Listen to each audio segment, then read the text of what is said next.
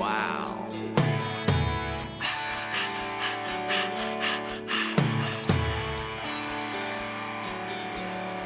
每一秒伴随着我的心跳，时间在不停的飙，有多少梦已定稿？太期待的不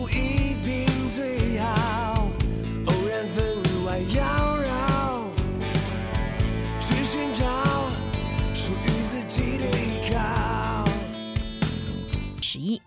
这两天呢，有朋友跟我说了一个段子，他说什么呢？他说哪有什么中美两个国家之间的贸易争端啊？你看，呃，美国制裁中兴啊，然后呢制裁华为，然后又说人家大疆啊也要制裁，你说他就没走出过深圳市南山区某个街道，这个街道叫粤海街道，这哪是国跟国之间，不就是一个街道吗？这一听之后啊，确实让人乐不可支。乐完之后细想，说明什么呢？深圳这个城市承载的那种科技创新型的企业啊，这个体量是很大的。中国向来是一个藏龙卧虎的地方，你看，就炸出了一个最牛的街道——深圳南山区粤海街道。连人民日报旗下的侠客岛的微博都注意到了这个地方。粤海的面积很小，只有十四平方公里，常住人口更少，只有二十万人。但这个地方真的是好神奇。这个街道孵化了八十七家上市公司，在资本市场上秒杀中西部的大部分省份。这个街道诞生了马化腾、许家印两位全球华人首富，掌控的资产富可敌国。这个街道创造了两千五百零九亿元以上的 GDP，可以跻身全国城市前一百强。平常它掩盖在大深圳的光环之下，但是在当前这种非常时刻，它确实显露出了自身非凡的实力。中国的区域分化确实挺严重的，以至于很多的时候我们只能够集中力量单点突破，这样就造成了几个极域的地带来跟全球竞争。那么美国呢有华尔街有硅谷，日本有银座，中国呢有一个粤海，一个和国运深度捆绑的一个小小的街道。二十一号在华为的那任正非呃办那个记者见面会上头啊，他说他说很喜欢一幅照片，就是一架在二战当中被打得像筛子一样的飞机。这架飞机是叫伊尔二啊，弹孔累累，但依然坚持飞行，最终是安全返回。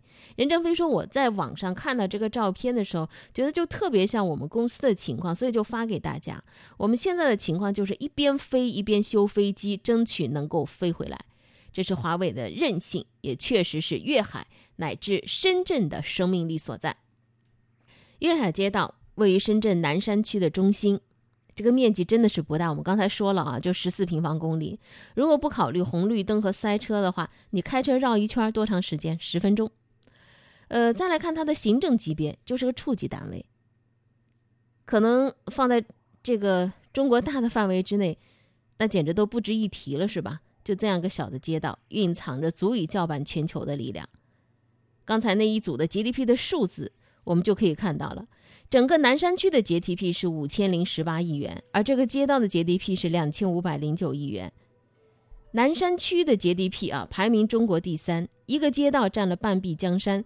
你如果把它看作一个城市的话，那么粤海街道的体量相当于省会城市兰州，相当于经济特区汕头，轻松挤进全国 GDP 的前一百强。二零一八年的胡润全球富豪榜。上面显示，这里坐镇着两位全球的华人首富马化腾，还有徐家印啊，都挤在这个小街道里头。那么，一个粤海街道在资本市场上所能够支配的资源，相当于一个省，八十七家上市公司。你想想看，这些登陆 A 股、港股、美股的深圳企业，利用全球资本在书写着中国模式啊。三十年前，这里是什么地方？一片滩涂。三十年后的今天，粤海。成了中国科技最为澎湃的一个片区，神奇的土地，走出过华为、中兴、大疆、腾讯。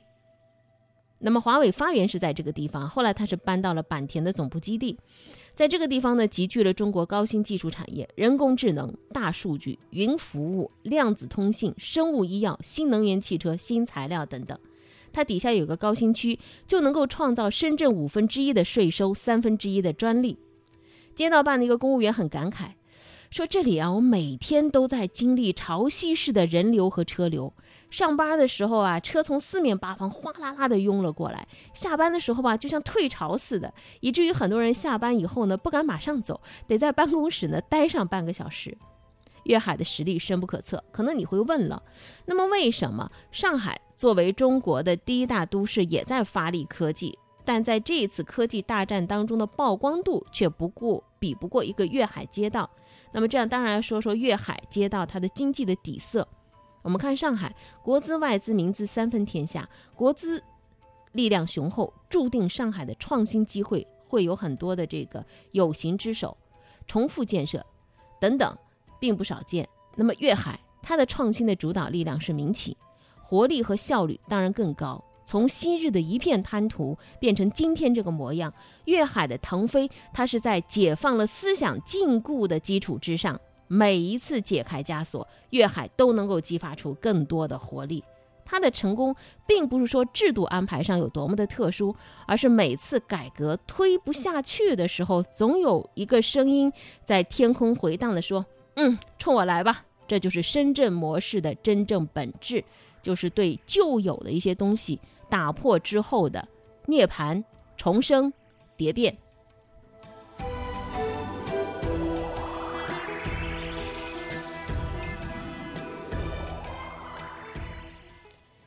当年的一片滩涂，现在你从高处去俯瞰它的话，你会发现这里的写字楼是鳞次栉比，道路像棋盘分布，园林绿化点缀其中。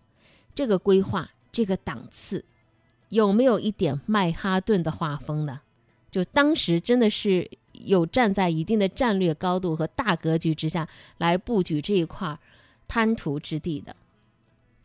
三百十八栋的产业楼宇里头，分布着九百四十六家高新技术企业，还埋伏着当今中国最有爆发力的独角兽，数量多达九只。每一栋建筑都是精雕细琢，而城中村这种从农业时代向工业时代转化的杂交物，是被压缩成了一小片，躲在了一个很小的角落里头去的。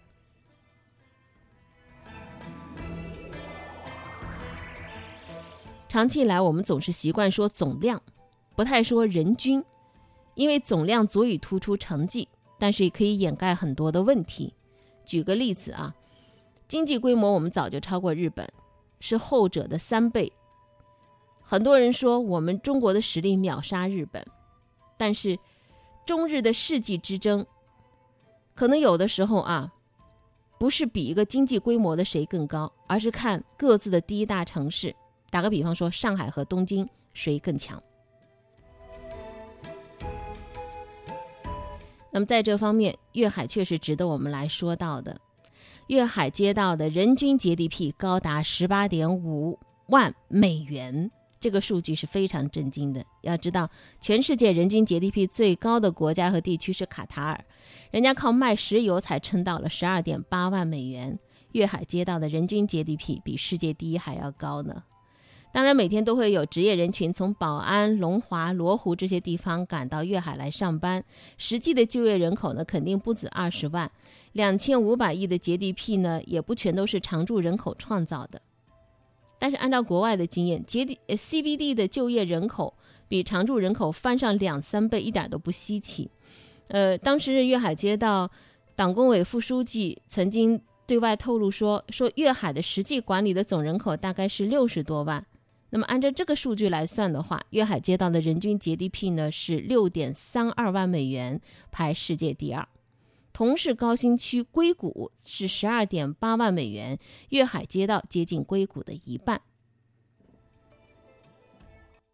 当然，这里的价格房价也是不得了的高啊。呃，粤海后海片区的二手房的均价是在多少呢？十一点二万。科技园区呢是八点六万。确实是全球最贵的十大城市可以挤进去了。那么，硅谷二零一八年的房价的中位数是一百二十万美元一套，按照每套一百平米算的话，大概是八万元人民币；按照八十平米算的话，大概是十万元人民币，和粤海差不多持平了。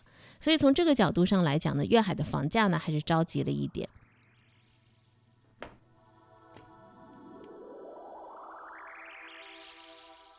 真没想到啊！平常我们不太在意的一个街道，或者说一些具体的数字，在我们面前呢就一闪而过，没有细细的去细读它。而如今呢，因为其他的新闻引发出来，突然就炸出了这样的一个最牛的街道。细看一下，着实是牛。再细看一下它这八十七家的上市公司啊，有些还真的是值得细细去琢磨的。感谢各位的收听，生活比新闻更精彩。生活是志趣相投者的狂欢。